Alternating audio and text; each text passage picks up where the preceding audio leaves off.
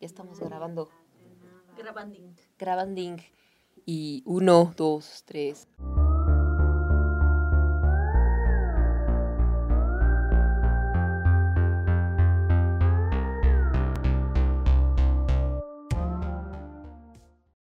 Hola, Lins Palomeros. ¿Cómo se encuentran el día de hoy? Bienvenidos a un nuevo capítulo de Palomeando con Aliens. El día de hoy, por fin, ya eh, después de una semana de descansito por ahí, por X o Y, ¿verdad? Por fin ya estamos de vuelta con toda la actitud, con todos los ánimos del mundo. Y pues bueno, ahora sí, aquí estamos. Paloma Fly. Yo aquí, Adrialien y Richard, por fin otra vez también ya está dentro de, de cuadro, ya está aquí en cámaras una vez más. Y pues bienvenidos a Palomeando con Aliens. El día de hoy vamos a hablar de Black Widow o Black Widow o mejor conocida como La Viuda Negra, la última entrega de, de Marvel. Y pues vamos a estar haciendo aquí este análisis psicológico, cinematográfico eh, y un No lo sé. poquito filosófico tal vez, o no sé, no ¿Quién sé, quién sabe. A ver hacia dónde nos lleva todo esto. Disculpen acá el ruido de fondo que pueda haber, el ruido ambiental, pero pues ya saben, Ciudad de México, este, tardecita, siempre va a haber ruido, siempre va a haber ruido. Si no son aviones, son carros, ahí sí, o si no va a ser el vecino, no, no es cierto. Pero bueno, este, pues, ustedes, ¿qué tal? ¿Qué, qué, qué, cómo, vieron la, ¿Cómo vieron la peli?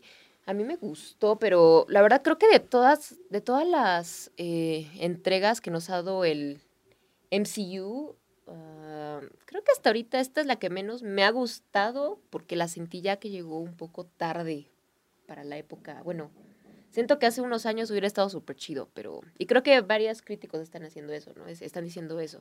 Y la verdad sí me parece bastante acertado. No sé ustedes.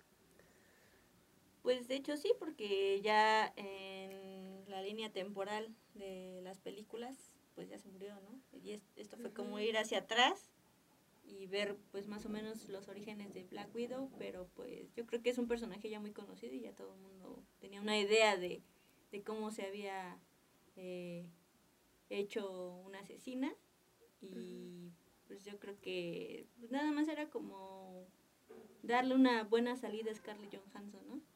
Sí. Hacerle su película solita. ¿Tú qué piensas, Richard?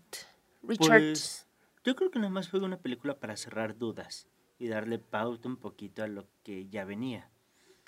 Eh, yo creo que mucha gente que no es tan cercana de los cómics, principalmente, se pregunta realmente cuál era el origen, pero es como regresar a la película de Wolverine, o sea, sí estuvo bien, pero ahí se queda. Ya no te aporta algo más para algo más adelante, ahí se corta. Sí, de hecho, bueno, como saben, un bueno, casi todas las películas que ahorita están estrenando, pues se retrasaron, ¿no? Porque hashtag pandemia. Pero em, sí, eh, siento que, bueno, de hecho, no, de hecho, tiene mucha conexión. Quien ya haya visto la película lo entenderá. Si no, ya saben que hay spoiler alert. Este, pero de hecho tengo entendido que estaba pensada para que eh, saliera antes incluso de los de, de ciertas series, sobre todo la de eh, Falcon and the Winter Soldier, porque de hecho al final, bueno, en las escenas postcrédito pues se ve allá Valentina, ¿no? Esta pues villana que va a ser como la contraparte de Shield eh, se ve a, a Valentina y en un principio esa escena era, era la que iba a presentarla dentro del universo, ¿no? Al personaje y todo. Y ahorita ya fue, o sea, estuvo bien, como que lo pudieron plantear chido, pero realmente em, como que no, siento que no, les quedó mal, pero siento que no estaba pensado así, ¿no? Entonces sí fue como acomodarlo mucho, eh, siento que sí la pandemia no ayudó nada, eh, pero bueno, pues finalmente, como tú dices, o sea, la historia de origen es una historia de origen y punto. Sin embargo, igual siento que no se metieron muchísimo en esta historia de origen, ¿no? O sea, como yo esperaba más, yo esperaba una película más como enfocada en espionaje y como, ¿saben? O sea, un poquito más el pasado de, de Natasha y sí se ve al principio de la, de la película, pero como que no, o sea, realmente se va a esta época entre Civil War y entre Endgame, ¿no? Entonces, ese tiempo en el que Natasha andaba eh, fuera de, fuera de, pues del cuadro de Shield y como que andaba ahí de, de, incógnito, andaba de, sí, escapando, ¿no? Escondiéndose. Escondiéndose. Entonces, pues está interesante. Pero bueno, dentro de todo esto hay otros aspectos, ¿no? Interesantes que, que pudimos encontrar, ¿no? Entonces, pues no sé, vamos, vamos a ir platicando, ¿no? Tú, tú, por ejemplo, ¿qué le fuiste como encontrando? Pues, eh, bueno, eh, todo lo que es el universo cinematográfico Marvel, pues empieza con eh, el Capitán América, ¿no? De ahí parten todas las demás. Entonces empieza con la Segunda Guerra Mundial, eh, justo cuando pues se necesitaba como tener a los mejores soldados en activo para poder ganar la guerra. Entonces vemos la creación de, de, del Capitán América y, y entonces eh, vemos a un Capitán América súper moral, o sea, no dice ni una grosería, creo que solamente en todo el, todas las películas solamente una vez dijo una palabra fuerte. Sí, el personaje acá. Hmm. Y, y yo creo que, que, que hace referencia a, a, un programa que hubo de, de drogas dentro de los militares para darles como más capacidades. O sea, podían estar 10 días combatiendo y sin dormir. Y, y esta droga no solo eh, pues los, los alentaba, los ayudaba a seguir adelante pese a, a, las malas condiciones que tenían eh, durante la guerra, sino que también le, los dotaba de, de, una alta moralidad. Entonces yo creo que eso está detrás de, del Capitán América y su sí. moralidad alta. De hecho es muy interesante, ¿no? Cómo la Segunda Guerra Mundial nos trajo, pues no solamente muchos avances científicos, tecnológicos, descubrimientos, sino incluso, o sea, vámonos por aquí, por la parte, por eso les decía como que vamos a hablar como un, un algo un poco más filosófico. Eh, ¿Cómo traen eh, de origen también a los superhéroes? O sea, los superhéroes que, de los que hablamos hoy, Marvel, este, donde se inspiró eh, su creador, el queridísimo Stan Lee, eh, pues fue, fue de, la, de, la, de la guerra, fue de la guerra, ¿no? deja más de la guerra, o sea, eh, yo creo que tanto DC Comic como Marvel, uh -huh. eh, más que inspirarse de la Segunda Guerra Mundial, sino fue agarrarse de aquellos eh, filósofos que plantearon ese concepto de superhombre, eh, los seres invencibles, un ser especial. Eh, ¿cómo, ¿Cómo decirlo de otra manera? ideales o ciertas mm, ideologías. Es ciertos... que no fue tanto ideales, porque durante la guerra lo vimos, o sea, hubo muchos experimentos en seres humanos, hubo muchos experimentos psicológicos e incluso hubo armas que se pensaron como música, poner cierto tipo de música, cierto tipo de cosas durante la guerra para alterar el comportamiento de las personas. Entonces, realmente la idea de crear el Capitán América o crear cualquier personaje del mundo de Marvel, eh, realmente fue algo que sí pasó, pero muy en paralelo.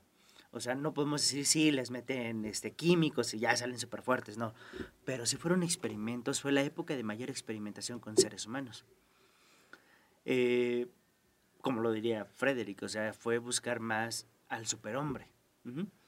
Sí. Eh, esa, esa persona tanto físicamente fuerte como mentalmente e intelectualmente muy hábil. Sí, que aquí estamos hablando un poco de ideas de Nietzsche, ¿no? De Nietzsche, Friedrich Nietzsche. Friedrich Nietzsche. Entonces, eh, pero ve, o sea, no solamente está, más bien, ahí estamos viendo de dónde inicia esta parte de querer experimentar, ¿no? Con ellos. Sí, no solo de querer experimentar. Bueno, de que la, para de, crear. Ajá, querían crear a este hombre perfecto, ¿no? Entonces, eh, la psicología en la Primera Guerra Mundial pues venía como desarrollándose apenas, como que eh, todavía la, la, la, tenían dentro de la filosofía y, y, entonces en 1890, por ahí más o menos, en Alemania eh, surge el primer laboratorio ya como tal de psicología. Entonces ya se le denomina como ciencia. A partir de ahí empiezan a hacer algunos este, mm. experimentos y se empiezan a dar cuenta que sí hay diferencias entre, entre individuos. Es cuando eh, dicen, bueno, sí, tú naciste de tal manera, yo nací de tal manera, pero de alguna forma hay quien tiene más aptitudes naturales que otra persona. Claro. Entonces, eh, de ahí surgió también esta idea de, de mejorar a, a- a aquellas, a aquellos individuos que eran superiores, por así decirlo, eh, que los demás, eh, mediante pruebas. ¿no? Empiezan a, de hecho, surgen dos pruebas, la beta y la alfa. Era para soldados entonces la alfa era para personas con cierta educación y la beta era para analfabetos. Entonces eh, esas personas eran las, la carne de cañón, ¿no? O sea, a mí no me importa que te pase. O sea, tú te, como no me aportas nada más allá de lo físico, pues te me vas a la primera línea y, y, y ahí te voy a tener. ¿Te vas a morir? Sí, posiblemente, pero eh, las personas con mayor intelecto van a estar pues manejando las, las, las el armamento importante, que es al final, pues yo creo que Ya. lo que le da la, la victoria, ¿no? A- Sí, como ya más militarizados, o sea, como ese enfoque, ¿no? Se podría decir. sí, empiezan a hacer estas pruebas para Ujú. asignar a las personas correctas en los puestos correctos. O sea, Sí, de- ya claro. empiezan a segregar a- Jerarquización, a- a los de bajo coeficiente intelectual, que también surge ese término. Y a partir de ahí también este, surge la eugenesia, que es esta idea de, por ejemplo, la tenemos en, el Ku Klux Klan, que son estos que piensan que si eres blanco, pues, y cristiano, ¿no? Porque hacen a un lado a los judíos y a los negros. Entonces, esto en Estados Unidos. En Alemania es algo parecido, pero es- va contra los judíos, ¿no? Totalmente. O sea, quieren erradicar esa raza que ellos creen inferior y surge esta idea del, del hombre superior. Y de ahí eh, empieza la Segunda Guerra Mundial. Claro. El Ubern, Ubern, Ubernig, Sí, algo así, que Algo era así. como de excelencia, ¿no? VA, Ajá. VA no me acuerdo. Pero que precisamente era lo que buscaba Hitler, ¿no? Bueno, pero es que si nos vamos en ese concepto, Hitler realmente enamoró a su pueblo por sus libros. ¿Mm? O sea, es realmente, si hablas de Hitler, tienes que hablar de su libro del nacionalismo para entender por qué la gente lo empezó a seguir tanto, por qué empezó a seguir esos ideales. Eh, ya ese tema de, de crear la raza aria y demás fueron descabrellos que le fueron saliendo esas, eh, digamos, desperfectos que nadie conocía. Hasta que tuvo el poder, empezó a explotarlo. Sí, pero él, él llevó al extremo eh, la eugenesis porque fue una persona que llegó a, a esterilizar personas que él consideraba eh, ineptos, por así decirlo, eh, personas con bajo coeficiente intelectual o que tenían algún trastorno mental o algo X que él considerara que no merecía la pena que se replicara. Entonces eh, acudió a la esterilización de hombres y mujeres. por igual. Pues está fuertísimo, ¿no? Que aquí digo, no lo vemos así, todo, de nuevo, película hollywoodense, lo vemos muy, eh, muy de sí, este, las mujeres, como que eh, va a ser su ejército de mujeres y como que superheroínas y con superpoderes, pero ve, o sea, aquí es algo muy parecido a lo que estaba haciendo este, eh, el villano, porque finalmente buscaba niñas que no tenían familia o que habían pasado por algo muy fuerte y pues las reclutaba y empezaba a hacer todas estas este, pruebas, ¿no? Pero deja de eso, o sea, también tenía diferentes elecciones. Simplemente la aparente hermana de, de la vida negra de esta... Esta Yelena, interpretada por. Florence Pugh, o Pugh, o díganme por favor acá abajo en los comentarios cómo se cómo se este, pronuncia, porque siempre me equivoco con ella, no sé. Florence Pugh, Pugh. Pero bueno, Yelena Bel- Bel- Belova, ¿no? Exacto. Eh, ellos fueron un programa más especial porque literalmente les reconstruyeron una familia. ¿Mm? A pesar de que todos sabían que era falso, actuaban y se comportaban como una familia. Bueno, pero aquí eh, más bien fue porque las las empiezan, las adoptan, ¿no? Como parte de la familia. Y todo con... Eh, o sea, pero... Todo, iba, el objetivo era pues, que fueran parte de sí, sí, sí. la KGB, ¿no? Exactamente. Entonces, eh, crearon todo esto para de alguna manera psicológicamente irlas llevando por ese camino, como una religión, vamos, o sea, si creces en un núcleo... No sé si religión o secta ahí, porque se veía más como un tipo secta extraña. Pero bueno, sí, sí, sí, o por ejemplo, pues sirve, ¿no? La religión. O sea, si creces en un núcleo familiar eh, cristiano, pues es más lógico que sigas por el mismo camino. Si, si creces en un núcleo judío, pues igual, ¿no? Entonces, en, este, en, en, esta ocasión, pues fue todo guiado a que fueran parte de la KGB, a que creyeran en, en el, ese entonces la Unión Soviética y lo que buscaba, ¿no? El gobierno ruso en ese entonces. Sí, claro. Sí, sí, sí. Y, y bueno, de todo esto, pues se va desarrollando. Bueno, aquí más bien ya, ya estamos hablando, a ver, porque regresamos, estábamos hablando del Uber, ¿qué? Ubermensch. Es el Ubermensch. Que tú nos ibas a comentar un poquito al respecto, que está súper relacionado con todo esto.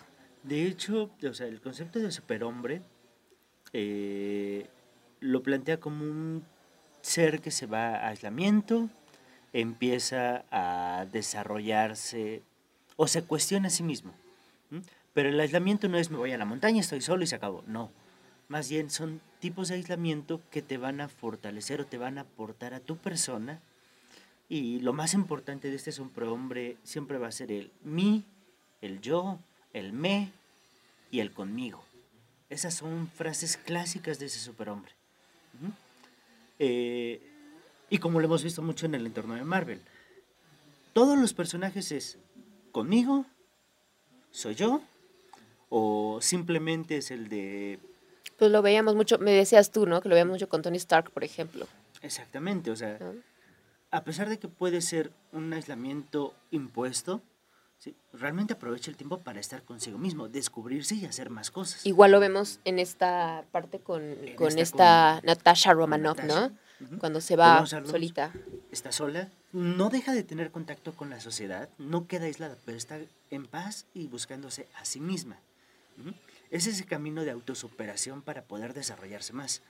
Sí, y no solamente, o sea, es como regresar también a sus orígenes, porque también hubo, hay esta escena muy interesante cuando se une la familia, cuando están reunidos de nuevo comiendo y empiezan a actuar de nuevo en esta dinámica, como de familia, como de siéntate derechita y, y que no sé qué, y oye, no le contestes a tu madre, y ellos, y está Natasha, ¿no? Y eh, su hermana, está y Elena, así como de, ya déjame decir, pero ya déjame decir eso, o sea, como que de alguna manera estos personajes también crecen, ¿no?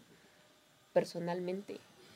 Es que volvemos a lo mismo, caemos otra vez en este mismo modelo. De hecho, quien quiera saber un poquito más, eh, el libro se llama eh, Lo que dijo eh, Zaratustra, de Freire. Eh, realmente muchas veces el aislamiento social, aunque no estés en contacto, por ejemplo, con la familia, que es tu primer núcleo social, eh, siempre vas a tener ese peso moral, ético e incluso civil que existe en la familia. Aunque no estés directamente o físicamente con ella, siempre va a existir esa vocecita fantasma. Pero falta ese descubrimiento contigo mismo, ¿no? Exactamente pero vas a tener la presión, o sea, ese es de que no estás totalmente fuera de la sociedad, porque tienes esa voz fantasma que te está diciendo cómo comportarte. Por eso lo que se dice, nunca estás realmente solo o en aislamiento. Claro. O siempre vas a tener que cumplir una regla social o una regla moral. Y más sobre las que te están imponiendo. Lo que estaba haciendo la KGB, imponiéndola a un grupo de personas que estaban actuando y se creían ser una familia. Claro, claro. Sí, bueno, creo que también por eso, pues, otra vez se reúnen, ¿no? Sí. Porque de alguna manera ellos se consideraban familia, aunque no lo fueran. Entonces, buscaron la forma de volverse a reencontrar, aunque eh, no lo digan tal cual, pero inconscientemente querían otra vez reencontrarse. Sí. Porque al final de cuentas fue el primer contacto que las dos hermanas, por así decirlo, eh, tuvieron con la sociedad. Pero fíjate, o sea, fíjate también cómo fue el antídoto que se lo confía esta Yelena a Natasha. O sea, se, se va, se lo lleva y a pesar de todo eso, cuando esta Natasha va a buscar a su hermana, le dice, es que no sé si confiar o no en ti, ¿no? O sea, pero ve, o sea, cómo hay esta dinámica también como entre que confío o no confío en ti, pero vaya, inconscientemente como dices, la sigue reconociendo como su hermana, independientemente de todo. Y lo único que pasa con todo este eh, proceso que se ve en la película es como que crecen todos como... Se reafirman como se reafirman familia. como familia. No, porque como comentaba Ricardo, pues todos se encontraron a sí mismos, porque Sí. todos siguieron sus caminos. Sí, al final. Entonces, eh, pues el papá en la cárcel, eh, la mamá eh, haciendo sus experimentos y las dos hermanas cada quien en sus rollos, ¿no? En sus rollos acá de espías y asesinas, Y este... pues se encontraron, tuvieron la oportunidad de encontrarse y, y- y elegir qué era lo que querían en, en- en sus vidas y por eso es que se reencuentran otra vez todos.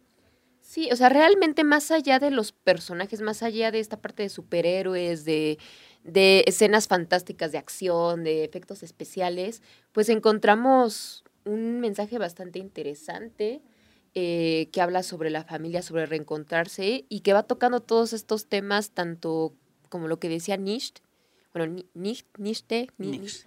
este y, y aparte todo esta ideología cómo se fue llevando al bueno la fue tomando de cierta manera Hitler Eso es un mito. en algunos puntos o sea no no no no no sacó o sea no estoy diciendo que haya tomado esa idea completa sino como que agarró lo que le convino y lo demás lo fue como O sea, sí agarró la Exactamente, lo va eugenesia, trastornando. Ajá. agarró la eugenesia como una idea y después le fue metiendo más cosas. Exacto. Porque hay tanto eugenesia positiva como eugenesia negativa. En la positiva te da, Mm, ok. que es la que él empezó a aplicar, ¿no? O sea, con mejor educación, Ajá, sí, sí. con estos grupos de niños que eran las juventudes hitlerianas. O sea, ellos, él les proporcionaba cosas. Sí. Es, es lo, lo, lo esencial de esto, ¿no? Y, y es lo que la gente empezó a, a- a ver en él. Dame más, dame más. O sea, si me vas a dar educación, quiero educación. Dame más trabajo, dame más carreteras, dame más tecnología, dame más ciencia. Y fue lo que hizo que él despegara, ¿no? claro A diferencia de, por ejemplo, eh, Franco, él era una eugenesia negativa, Negativa. él quitaba. O sea, si yo consideraba que eras una madre que fomentaba eh, las ideas marxistas, yo te quitaba a tu hijo. Y lo ponía en un lugar alejado de ti y lo instalaba, como en este caso, en, en una familia eh, adoptiva. Entonces, lo que le funcionó a Hitler fue eso. O sea, que les dio la oportunidad de ver a una Alemania grande. Y después, ya después, lo que todo lo demás que pudo haber creado, inventado y demás, fue para hacer a la gente, pues, fanática, más que nada. Sí, claro. Que a mí se me hace maravilloso, digo, todo esto, cómo se fue llevando, cómo fue Hitler en sí, o sea, todo este poder que tenía sobre, sobre la gente, no poder, pero esta facilidad de que lo siguieran, pues era un líder, ¿no? De una u otra manera. Que digo, independientemente de todos los horrores que se pudieron eh, cometer en aquella época, eh, que digo, hay peores, ¿no? Hay peores, este, pues ¿Genocidas? Ajá, sí, genocidas, hay muchísimo, pero yo diría que Hitler solamente es como el más famoso. Ay, sí. Y por esto también Lenin, ¿no? Pero ve, no se habla tanto de él como, como Hitler, o sea, como que siempre como Hitler, Hitler, Hitler, ¿sabes? Exacto. Pero este sí fue de que, con todo contra todos. O sea, no le importó. Por eso te digo que es el como más famoso. es el más famoso solamente. Sin embargo, detrás de, de esto, bueno, hay muchos, eh, se desarrollaron pues cuestiones muy buenas, muy interesantes, y bueno, también esta otra parte, cómo la fue llevando, ¿no? O sea, realmente un tipo inteligente, no solamente él, yo creo que también tuvo que ver mucho las cabezas que estaban detrás de él, ¿no? Por ejemplo, Claro. Goebbels, Sí, sobre todo él. Ejé, sí, o sea, máster, ahí sí, máster en, en varias cuestiones, no sé, este, hasta ahora como de, de figura, eh, de, de, de- no, no de figura, sino de construcción de figura pública y demás, Comunicación, pues rollo. también, ¿no? Todo este rollo, ¿no? De propaganda y pues, un poquito, bueno, ya, en ese entonces era propaganda, ¿no? Ahorita hablamos ya de publicidad, ¿no? Que, que es con fines comerciales, ¿no?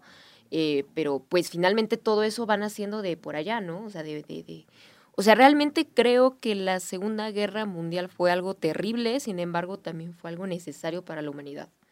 O no sé si estoy diciendo algo muy terrible, porque de ahí se empieza, empieza a crecer muchísimos puntos, o sea, Y no solo desarrollarse. La Segunda Guerra Mundial, pues sí, todas las guerras tienen ese aspecto, ¿no? Una vez que, que inicia, pues los países quieren tomar la delantera, entonces todo el asador, al, toda la carne al Claro. asador. Y Claro. sobres, ¿no? Quiero más tecnología, quiero más armas. terribles más humanos, bla, bla, terribles humanos, la única manera como que no es cierto. No, pero está, está, está, o sea, está cañón, ¿no? Porque ve lo que necesita, bueno, necesitamos como humanidad, como raza, para, para tener este crecimiento, ¿no? Y digo, lo padre es de que salieron muchos, eh, se desarrollaron eh, ciencia, tecnología para cuestiones positivas, pero bueno, el problema es que también se ha utilizado para, eh, con fines negativos, ¿no? Entonces, pues, bueno, como todo. Simplemente tenemos el mejor caso, Hiroshima y Nagasaki. Albert Einstein sabía que perfectamente su teoría podía ser ocupada para mal.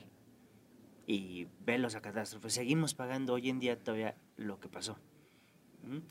Me acabo de acordar ahorita de algo que decían en Ángeles y Demonios, cuando esta chica crea la antimateria, bueno, no la chica, eh, la científica, no sé si has visto Ángeles, Ángel- no, Ángeles y, Dem- sí, Ángeles y Demonios, sí, eh, con Tom Hanks y con esta otra actriz que es como italiana, ajá, pero bueno, y también sale este Ewan McGregor, pero bueno, muy buena película, eh, que dice, creamos la antimateria porque creíam- queríamos darle luz como eh, a, a una ciudad, ¿no? De alguna manera como sustentable, no me acuerdo cómo decía, algo así, algo así. Eh, y creímos que lo peor que nos podía suceder era que cayera en manos como de, de gobierno, algo así, o sea, que nos quitaran como que esta parte de que les diéramos este bien, ¿no? Nunca nos imaginamos que un tipo fuera a robarla y utilizarla como bomba, ¿no? Y empezar a hacer como terrorismo, ¿no? Dentro de la historia, ¿no? Y empezar a hacer como este tipo de revancha a Illuminati, ¿no? De lo que hablaba, ¿no? Entonces, como que va muy conectado, ¿no? Lo que decimos ahí. Es correcto, se recuerda, todo, los, todo lo que nosotros vivimos hoy en día ya fue probado, ya fue testado, ya fue, eh, digamos, darle el check de algún militar. ¿Mm? Entonces, eh, los avances tecnológicos hoy en día no es de que sean complicados o ya no haya buenos científicos. Les falta la motivación, no, no es cierto. No, más bien No es estamos diciendo que ya estamos llegando a, a un camino de replantearnos todo. Sí, claro. Ujú. O sea, a lo mejor ya la línea que estamos siguiendo ya no va a dar para más, hay que replantearse las cosas. Eh, regresando a estos universos, a este, a este tema particular que estamos hablando, es mucho de lo que trata este, tanto las series como todo. O sea, se replantean sus decisiones, se replantean lo que hacen para ver si están tomando un camino correcto. ¿Mm? Ahora volvemos al otro punto, que siempre va a ser discusión quién es el bueno, quién es el malo. Yo creo que ahí depende de la perspectiva, ¿no? De donde estés. Pues es que es. No, Ay, siento. es Si meterse ganas la guerra, ética, es meterse eres el bueno. en cosas muy- ya muy filosóficas, ¿no? Pero es que depende. O sea, por ejemplo, hay una serie que se llama El hombre del castillo, me parece. Y habla de esta, de este mundo y cómo sería si hubiera ganado Japón y Alemania la guerra. Sería el what if de, de la guerra. Ay, sí. El what if hablando de Sí, Marvel. Y es, es una buenísima serie, o sea, si la pueden ver, véanla, está en Prime, me parece. Y, y plantea las cosas pues como muy, muy obscuras, ¿no? Un, un Hitler que no le importó haber ganado y quiere la parte que le toca a Japón, la quiere como de lugar. Ok. O sea, como que no se sació con eso y quiere más. Entonces es, es, es una buena propuesta de cómo hubiera sido el mundo y de cómo la gente pues no, no le gusta ser pues subyugada, ¿no? Y siempre está buscando cómo liberarse tanto de los japoneses como de los alemanes. Me gusta mucho, o sea, si la pueden ver, veanla, la verdad. Entonces, si te planteas varias cuestiones, ¿no? O sea, ¿qué hubiera sido de las civilizaciones menos agraciadas por Hitler? ¿Las hubiera exterminado? Hijo, es una muy buena, una pregunta que queda como al aire. ¿Qué pasó? Se nos están desmayando allá atrás. ya tienen hambre. Ya vamos a comer. No, no, no, no, no sé. Ya se aburrieron aquí los compas detrás de cámara, como siempre. Como siempre, un súper saludo a detrás de cámaras a Eric. A queridísimo Eric. Síganlo también ahí en su canal de narradores nocturnos. Y como siempre a mi queridísima Cris Galindo, que está ahí apoyándonos y Saludos también desapoyándonos, haciendo un montón de ruido. No, no es cierto. No es cierto, no es cierto. Pero bueno, en fin, en fin, eh, regresando aquí a los temas de seriedad más profundos, porque no estamos aquí debrayando bien chido. Si gustan debrayarse con nosotros, pues aquí comenten abajo también. Y si no, este, ya saben dónde buscarnos en nuestras redes sociales, Facebook e Instagram, Palomeando con Aliens. Eh, vamos a seguir debrayando porque ya, me, ya se me perdió aquí el Sí, hilo. sí, nos, nos- o Estabas sea, hablando tú, Paloma. Sí, o sea, si Hitler hubiera eh, exterminado con aquellas naciones que él consideraba inferiores. Sí. Era. Sí, sí, sí, que les decía, perdón, ya, ya recordé, ya se me vi, ya regresó el avión. Eh, es que es una pregunta que quedaría muy en el aire ya, ¿no? Nunca lo podremos saber, pero más bien sería como que, ¿qué hubiera pasado? Hijo, por ejemplo, con los judíos, ¿no? O sea, los hubiera acabado. Habrían, eh, ahorita serían de los, pues, podríamos decir, población más, este, pues no sé si se llama la exitosa, pero son, son, son personas muy chambeadoras, la verdad. Eh, pero hubieran tenido, hubieran logrado todo lo que ahorita los judíos han logrado, o sea, negocios y demás, o, Pero para empezar, o sea, Israel no existiría. Claro, empezando por empezando ahí. por la parte como religiosa y demás, Y ¿no? política. o Política. sea, como territorio, no sería Israel. Tal vez sería Palestina, no sé. Pero el pueblo judío tal cual no tendría un país. Eso sería interesante. Porque entonces la, la política universal se movería muy distinto. Por ejemplo, también qué hubiera pasado con los afroamericanos, Es, o sea, ¿no? Todo el continente africano. Eh, Es que eso me recuerda mucho cuando también sí, a lo de allá en África. las Olimpiadas de antes de la Segunda Guerra Mundial. Que no sí. quiso acá O sea, eh, que ganaron varios afroamericanos muchos de los eventos y se paraba ahí casi casi mentando madres Pues que ahí, o sea, simplemente, es- bueno, yo hasta donde tengo entendido, ni, no solamente no les como que dirigía el saludo, ¿no? Como, co- como que... mm. Es Porque que no no, le convenía en ese momento Obviamente, sí. destapar todas sus intenciones. Entonces, pues, nada más como que, ¿no? Ya sabes. Sí, sí, sus, sí. sus ademanes todos exagerados y, y no pasaba de ahí. Pero ya cuando tuvo el sartén el- por el mango, pues arrasó. Ahora sí arrasó. Sí, claro. Sí, pero quién sabe, a lo mejor eh, pues ahorita no tendríamos estos grandes pues avances eh, sociales en los que ya vemos en la televisión, en las películas, a gente afroamericana teniendo eh, papeles este, protagónicos. O sea, a lo mejor no hubiéramos llegado a eso, que la verdad me, me- me fascina, ¿no? Me fascina ver todo esto. eh, esta apertura que se está dando en, la, en la que los gringos ya no presentan a la güerita de ojos azules, al güerito de ojos azules como protagonista, como héroe. O sea, y que, ve, aquí también va un poquito como relacionado, ¿no? Toda esta diversidad que estamos viendo en las películas de Marvel actualmente, ¿no? Que eso está súper chido, ¿no? Entonces, pues probablemente todo eso no hubiera, no se hubiera logrado, o a lo mejor sí, pero hubiera tardado más. No sé. quién sabe. No lo sabremos, seguimos debrayando aquí bien cañón, pero, Hay una serie de DC Comic, bueno, parte alternativa. pero aquí estamos hablando de. Marvel, no, no, no, no es cierto. No, no, no, Tú pero habla está de DC Comics, tú habla está de DC interesante Comics. el por qué. Eh, plantea si la Liga de la Justicia hubiera sido eh, rusa o hubiera sido nazista. Y te lo plantea con esos personajes desde ese punto de vista. ¿Mm? Hay quien tenga la oportunidad, échalo un ojo. Es una, una de las historias Se alternas que tiene Ay, sí. O si no, dos. Ah, no es cierto. Sí. Híjole. ¿Te imaginas? O sea, imagínate, ¿Se de ver un? Capitán América, que veas un Capitán nazi. Ah, Bueno, el Guardia Roja sí. existe, creo que estuvo mal planteado. Que sí, sí, sí, sí, pero sí, sí. es ruso, no es nazi, o sea, pero un capitán nazi sería interesante ver cómo lo plantearon. Que bueno, aquí tenemos, que de cierta manera sí tenemos, bueno, no es, no, no es este, Mm, eh, no es ale, no es ale, no, no, no, no, no, hablo de Alexi, del personaje interpretado por David Harbour, Mm, que es el contrario del Capitán América, que él es ruso, pero bueno, de cierta no, manera, No tanto, porque volvemos a lo mismo, tendría que cumplir no, no, no, las contrario, mismas- no, no sería su contrario, perdón, sería como El es equi- similar. su Ajá, similar, es que exacto. Es a lo que Me voy, o sea, equivoqué, tendría disculpen. que tener ese perfil, o sea, patriótico, moralmente correcto, pero con la ideología del entorno donde está. No tanto como que su contraparte o el equilibrio de la persona, sino tal cual la persona, pero llevada desde el otro lado. Sí, sí, sí, claro, sí, porque aquí finalmente vemos cómo todo es este Norteamérica y vive Estados Unidos y aquí el, gana, el ganón fue el y Capitán América.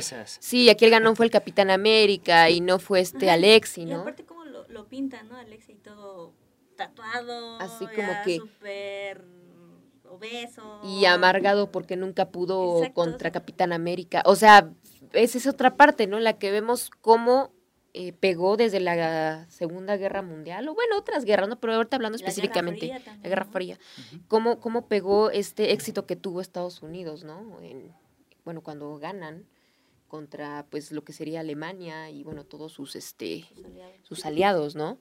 Entonces, o sea, desde ahí vemos también no solamente eh, el origen de ciertos personajes de los cómics, de superhéroes, villanos, sino también como siempre va teniendo este peso, Y este tinte como de burla, ¿no? y, claro, y de burla, claro. Como de, ajá, yo te gané, yo soy mejor. lo que sea. Así como de Exaltando Estados América, ay sí. Lo que decíamos, o sea, eh, ¿quién es el bueno? Es exactamente el mismo principio. ¿sí? ¿Quién es el bueno? Si ganamos, es porque nosotros No somos los buenos, nosotros defendimos la sociedad, nosotros hicimos esto, lo otro.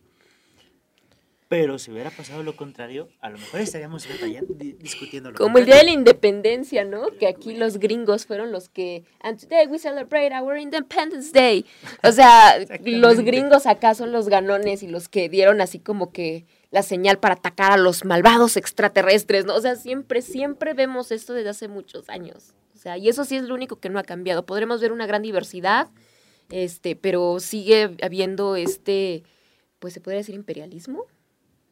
O este, no sé. Son Son muy, referencias. Podríamos decir que son muy imperativos de repente. Son la referencia. Sí. Sí, es, es una forma en la que, así como Hitler en su momento hizo ver a Alemania grande, pues es una forma en la que tiene Estados Unidos a través de sus películas de hacer ver a, a Estados Unidos grande.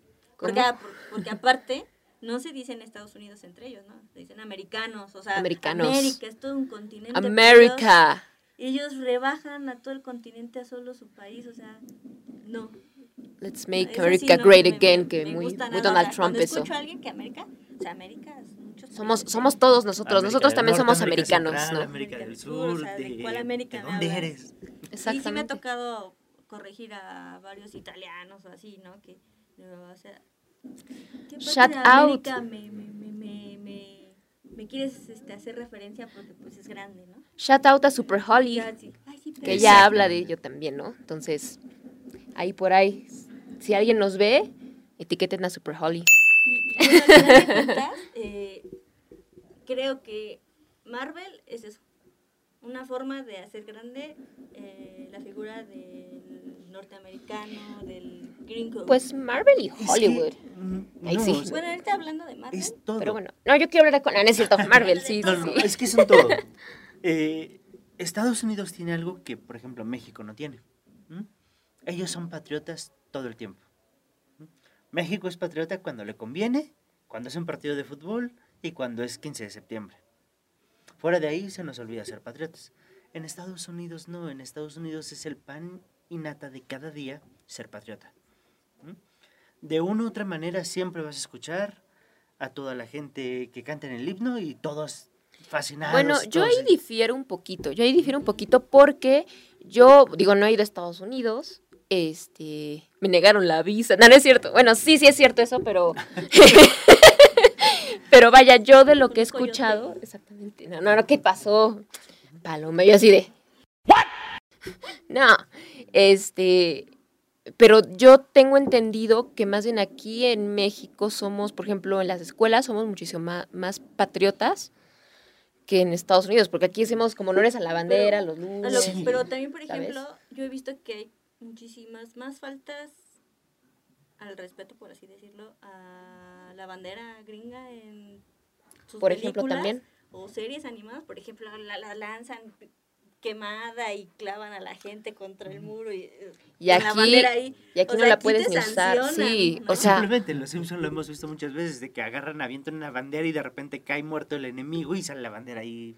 me acuerdo también de Britney con el Spears. asta, ¿no? Ajá. Se clavan ahí a la pared y el- la bandera ahí está llena de sangre. Y tú dices, no, eso no lo Eso no es respeto a tu bandera, querido Estados No, Unidos. es que no es... Es a lo que voy, o sea, patriotismo no me refiero al del respeto, a que Bueno. me traten bien o que sea ilegal o no hacer una cosa de eso, sino que para ellos está muy presente su país en cualquier lado. Y antes de cualquier otra cosa, ponen muchas veces eso. Bueno, es que a lo mejor aquí el problema que hemos tenido en México es este malinchismo, ¿no? También, de repente. No, y aparte también porque ahí está muy arraigada también la cultura de la eugenesia. Ah, mira, O sea, otra vez regresamos al concepto. ellos eh, se creen superiores y por ende, donde quiera que vayan, pues, van a hacer lo que quieran. Como quieran, en donde quieran, cuando quieran. ¿Por qué? Pues porque yo me creo superior a ti. Porque no nada más en, en, en, en Alemania hubo esta serie de, de esterilizaciones a la, a, a- sin- a la fuerza y sin preguntar, también en Estados Unidos. O sea, entre, entre Alemania y Estados Unidos son los que más han esterilizado a las personas para que no se puedan reproducir porque los consideran inferiores. Ok. Y eso es algo que, que no se dice mucho. Fíjate. Y Estados Unidos es eh, un eugenicista, eh, está forjado sobre esa ideología. ¿Y eso es eugenesia América grande. negativa? ¿O es...? Eh, tiene ambas. Por ejemplo, el Ku Klux Klan es este, totalmente negativo. Sí, claro. Eh, la derecha, la derecha que sigue la eugenesia es negativa. La izquierda casi siempre suele ser positiva. O sea, siempre te va a intentar dar cosas. ¿Aquí en México se ha aplicado eugenesia de alguna manera? Ah, no como tal, no como decir, este, hay que evitar que los pueblos indígenas se reproduzcan, tal cual no lo han hecho. Pero de alguna- manera sí se ha ido segregando esa población para que poco a poco se vaya desapareciendo sin la necesidad de obligarlos a algo. Pero de que se está llevando a cabo, pues sí. ¿Y tú crees que podría llevarse una eugenesia positiva? O sea, se- ¿tú crees que sería como viable aquí en México? ¿Y qué, cuál crees que sería? O sea, ¿cómo ves? Que se Eugenesia positiva, o sea, ¿sería como algo bueno, no tan bueno? ¿Está bien, no está bien? O sea, aplicando aquí en México. Solamente es una depende, pregunta al ¿no? aire O sea, un poco, que- pero... ¿qué es lo que buscas? Si lo que buscas es hacer mejores ciudadanos, Algo positivo, claro. O sea, no, yo obviamente no estoy hablando de que sea algo así como... pues entonces aplicarle, desde ese punto de vista sería aplicar pruebas masivas y a los más este, dotados en CI, eh, Invertirles. invertirles en ellos. Y esa sería una forma en la que esa población crezca y los que tú consideras no aptos, pues se vayan desapareciendo. ¿Por qué? Pues porque van a estar más pobres, porque no van a tener derecho a la educación y Sí, que aquí, digo, ir. aquí entramos ya en temas a lo mejor políticos, este, de ciertos intereses.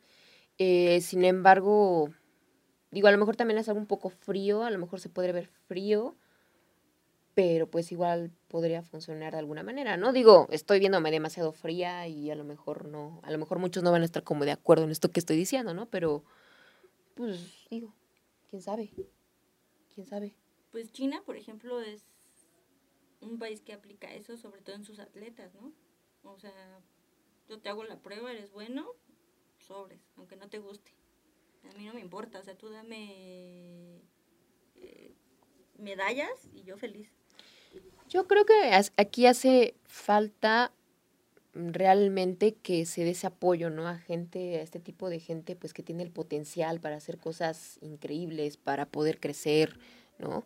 O sea, viéndolo muy idealista, ¿no? Porque aquí ya vienen otros puntos, pero bueno, no, ¿para qué meterse? No. Sí, digo. Porque yo creo que lo ideal sería apoyar a aquel que de verdad lo quiera hacer. Sí, tenga claro. las ganas. Esa es la otra. Porque Esa es la tener otra. toda la aptitud del mundo. Y Pero no tener las ganas. Pero si no te interesa, Sí, que esa es la otra que también es muy cierto, ¿no? Entonces, pero bueno, igual, digo, igual una eval- evaluación no solamente de aptitudes, sino también de las actitudes, ¿no? Y a lo mejor ahí ya sería algo interesante, ¿no? Sería algo interesante, sería algo, sería algo chido, algo, pero siempre vaya viéndolo para un objetivo positivo. Obviamente no se trata de, de esterilizar a la gente o no sé, ¿sabes? O sea, no sé, no sé, no sé, no sé ahí. ¿No? porque es que hay, hay muchas ya hay muchas implicaciones dentro de la Derechos humanos a lo mejor. Em, Yo creo que la eugenesia eh, no debería de aplicarse de ninguna forma, Ok. porque de alguna manera siempre vas a estar excluyendo a, a los, a los que salgan bajos en ciertas cualidades, aptitudes y demás, y yo creo que todos tenemos el, poten- el potencial de desarroll- desarrollarnos Sí, claro. con las con, pues, con las herramientas que se necesiten. Claro. Es algo que se habla, por ejemplo, sí, sí. mucho en- dentro de los músicos. Eh, hay músicos que se consideran como músicos natos. Sin poco estudio pueden hacer cosas muy grandes, porque ya lo traen en la sangre, porque lo, ya tienen esa facilidad. Más en cambio hay mucha gente que se la puede pasar 10, 15, 20 años para llegar a esos niveles. ¿Mm? Y son situaciones muy complicadas. Eh, pongamos ejemplos muy burdos a lo mejor ahorita hacia lo que estamos platicando, pero tienen un poco de sentido en esto. Uno de ellos pues es este eh, Mozart. A Mozart le aluyen una invención de obras gigante, interpretaciones perfectas, eh, que empezó a hacer conciertos desde los seis años y no sé qué, muchas cosas. Pero tenemos historias como Paganini, donde es una persona que hasta los 16 años empezó a salir en público, donde tenía la presión de casi casi inventarse una historia de le vendí mi alma al diablo para que ese fuera su gancho y atraer a la gente. Pero es algo que se ve muy común, o sea, este lo que están comentando se ha visto en diferentes cosas y toda la vida se ha visto aplicado. Sí, sí, definitivamente creo que no hablamos del término eugenesia eh, para como para aplicarlo. Digo, así como que viéndolo desde un punto de vista de que hablando solamente del término, pues bueno, cómo se podría aplicar en un momento dado. Pero sí, yo también creo que no es como algo eh, positivo finalmente, sea positiva, negativa. Entonces, vaya, más bien aquí ya sería como que aplicar algún otro término, aplicar, dar como otras ideas Es en el momento dado. rompes el transcurso de la, digamos, el rumbo natural. ¿Con qué? ¿Con la eugenesia? El rumbo natural, con- exactamente, o sea, Ajá, el rumbo natural es la selección natural. Sí. Quien puede sobrevive y quien no, pues tarde o temprano va a dejar de existir. Hacer eso es forzarlo, es... Sí, no dejar que fluya todo como debe de fluir. No dejarlo Ahí sí, fluir, o sea, al final de cuentas puedes tener gente Eso muy preparada, muy inteligente, muy fuerte, claro. pero eh, digamos que hasta la mínima bacteria es capaz de erradicarlos. Porque lo que tiene el de abajo con tantas bacterias en su estómago que podía haber aportado para el desarrollo mejor, eso ocupó para llevarlos a la extinción. Y de hecho, sí, claro. ahorita que menciona la selección natural, Darwin es primo de quien eh, eh, forjó el término eugenesia, que es Galton. Entonces, Ah, mire. Galton eh, toma ideas de Darwin y Darwin le dice, no, tú estás mal. O sea, eso no se puede aplicar así como tú lo dices, así como que Esa no me la sabía. terminar a la gente Mm. nada más porque no te sirve, no. Entonces Darwin se deslinda de las ideas de su primo. Pero él sí sigue firme en que a partir de las diferencias entre personas podemos como ir eh, engrandeciendo más a los que ya son aptos. Esto está muy educativo, este, Aliens Palomeros. Ya no tiene nada de Aliens Palomeros esto. Esto ya es como Escuela palomera. Aliens, este... aliens, psicólogos, este, filósofos, pero pues es que sí, no, es que realmente sí, o sea, la película mm, eh, Black Widow está interesante, pero realmente no es lo que no es lo que esperaba. Siento que le faltó mucho, pero dentro de eh, la temática de la historia, pues se desarrollan eh, situaciones muy interesantes y muy profundas. Es que es eso, o sea, la profundidad con la que se han tocado todo el tema de los superhéroes de las películas de Marvel, más allá de, ah, explota, los efectos muy bonitos, o muchos este, ingenieros de decir, me voy a hacer el traje de Iron Man, o sea, más allá hay muchas cosas de trasfondo que nos siguen impactando. Sí. Y van a seguir haciéndolo, porque las historias de Marvel son todavía no hemos visto ni una pequeña parte No, no, no, no. Son los, los, los, llamados arquetipos, ¿no? O sea, ya vienen instalados en nosotros y siempre nos va a gustar el héroe y siempre nos va a caer mal el villano y siempre vamos a tener esta uh, tipo uh, afección a, a estas cosas, ¿no? Porque ya lo tenemos instalado. Sí, sí, son muy fuertes, tan fuertes que pues eso se utiliza para que te vendan productos, para que te vendan servicios, para poder crear tu buyer personal, mercadotecnia y publicidad. O sea, es todo, es todo, es la base de, ¿no? en, en, este, entonces, pues es, es, es, muy interesante, es importante que la gente sepa al respecto, que no se quede con, solamente con la idea de, de, ay, este, los superhéroes y los efectos especiales, y no, el MCU y y no que la actriz, el actor y que el universo, para dónde se va, que si Mephisto, que si Mephisto, que si Loki, que si Khan, o sea, es muy padre, eh, es una parte de entretenimiento, sin embargo hay otra cara de estas historias que te dan pues conocimientos. Y sí, hay, hay, otras partes terroríficas que dices, oh my gosh, ahí sí que es eso, ¿no? Entonces, pues está bastante interesante verlo, ¿no? O sea, porque digo, si nos hubiéramos quedado simplemente con la película, con lo que nos está como mostrando, con la historia, pues realmente a mí se me hizo un tanto aburrido, se me hizo un tanto lento. Hasta el final como que hay acción y como que... Y su acción muy... la hicieron larga. La hicieron larga. Siento que fue una película que la estaban, la dieron más que nada como fan service. O sea, que la gente lo estaba pidiendo, que querían a Black Widow. Pero no, o sea, realmente a mí no me dio la, emoción que me dio, por ejemplo, Capitana Marvel, ¿no? Hablando de, de una eh, superheroína en solitario, ¿no? Entonces, o sea, está interesante la película. Pues van a encontrar lo que es de Marvel, eh, lo que siempre nos da como mucha acción, muy hollywoodense. Pero pues al final del día creo que esta parte que estamos hablando está muy, muy, muy, muy chida y muy interesante. Y estoy segura que debe de haber muchísimo más que no estamos viendo, si lo ah, analizamos, ¿no? Y nos podríamos quedar aquí a lo mejor horas hablando, ¿no? Al respecto. Sí, porque podríamos mencionar otros aspectos. Como por ejemplo, y aquí vamos a seguir, no, no es cierto. No. no, no, hasta aquí no, o sea, aquí. Porque si, no, les interesa, que nos los dejen en los comentarios. Y, se hace una segunda parte, tercera, cuarta, quinta, sexta, la que quieran. Hacemos una serie solamente hablando de Marvel y de sus este trasfondos, eh, interesantes, psicológicos, filosóficos, este pues publicitarios no hay mucho que decir, ¿verdad? Porque pues, político, político, sociológico, psicológico, de todo, o sea, biológico. Viene cargado de muchos temas interesantes que no se les da la importancia porque se hace a un lado con todo esto de ¿Sabes? Social, también, por ejemplo, ahorita con el feminismo y todo, cómo aplastan al este, eh, a Dreykov, al, ¿no? Que era el que estaba como que este el líder de, las de las de las Black Widows y también como la aplastan. o sea, yo siento que también fue un, tema muy social de la época, ¿no? es que estamos cayendo también en un extremo, o sea, estamos ya ridiculizando al hombre. Sí, es exacto, y eso es lo que a mí no me parece, o sea, yo no estoy en contra del feminismo ni nada, ni, o sea, nada de eso, pero ya también siento que oh, ya se está radicalizando. Eh, ¿no? Alexei. Es como de, ¡hombre, pam!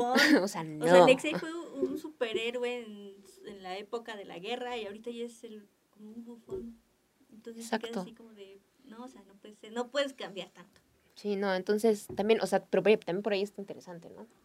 Entonces, siento que ahí van adaptándose mucho como lo que hablábamos, me parece que en el primer episodio con Cruella, cómo van adaptándose a, a la época, a la sociedad y pues todo esto, ¿no? Que, que está pues es, es, es, no sé si sea obvio, ¿no? Pero pues que siempre se ha visto, ¿no? Siempre si analizamos cada película dependiendo de la época, pues se va viendo muchísimo, ¿no? Y siempre se va a ver reflejado lo que quiere transmitir la sociedad en esa época. Sí, claro. En fin, pues hasta aquí creo que quedaría el tema aliens palomeros. Creo que nos metimos mucho, sí, en, en, en, nuestros debrayes. Sin embargo, esperamos que les haya gustado, que les haya aportado algo. Eh, definitivamente no fue el típico análisis que hemos visto hasta ahorita de Black Widow, bueno, me parece. Este... Hablan así como que del cómic, que uh -huh. encaja, que no. Entonces, sí, realmente esperamos que les haya gustado, pero más que nada que hayan aprendido algo al respecto. Eh, si tienen algo más que aportar, algo más que comentar, por favor, díganoslo eh, aquí en YouTube. Y bueno, este, los que estén en Spotify o en Apple Podcast, pues váyanse ahorita directo a YouTube y ahí coméntenos. este, ya saben que nos encuentran como Palomeando con Aliens en Facebook, en Instagram, igual en YouTube, en, pod, en podcast para Apple, en Spotify, ¿no? ¿Alguna otra red social? ¿Algo más? Creo que no. No, creo que no. A TikTok aún no, aún no, aún no. Ya tenemos por ahí nuestra cuenta, pero aún no. No, todavía no. no, Todavía no. Y pues síganos, por favor, porque vienen muchas sorpresas. Vamos a empezar ahí, estamos planeando ahí un poco de, de, merch que les vamos a estar regalando. Va a haber ahí algunas dinámicas, a ver si es cierto que nos siguen. Ahí sí. Vamos poco a poco ahí desarrollando algunas este, cositas. Y pues nada, síganos, compartan, denle like. No le den dislike. No, también denle dislike, total. ¿Cuál es el Si problema? no les gusta, háganoslo saber. Exactamente, igual si quieren colaborar eh, con nosotros, pues mándenos eh, un correíto, aquí les dejamos nuestro correo. Y eh, pues, ¿qué más me hace falta? ¿Qué más me hace falta? Creo que nada más. Que nos sigan. Síganos, síganos, por favor, sigan. suscríbanse y- Suscríbanse y Richard Callado dice que se suscriban también, aunque no parezca muy convencido. Los queremos muchísimo, Aliens Palomeros. Síganos en nuestras redes sociales, somos Aliens Palomeros. Eh, yo soy Adri Alien, Paloma Fly. Richard. el dormido. Nos vemos en la próxima. Gracias por escucharnos. Bye bye.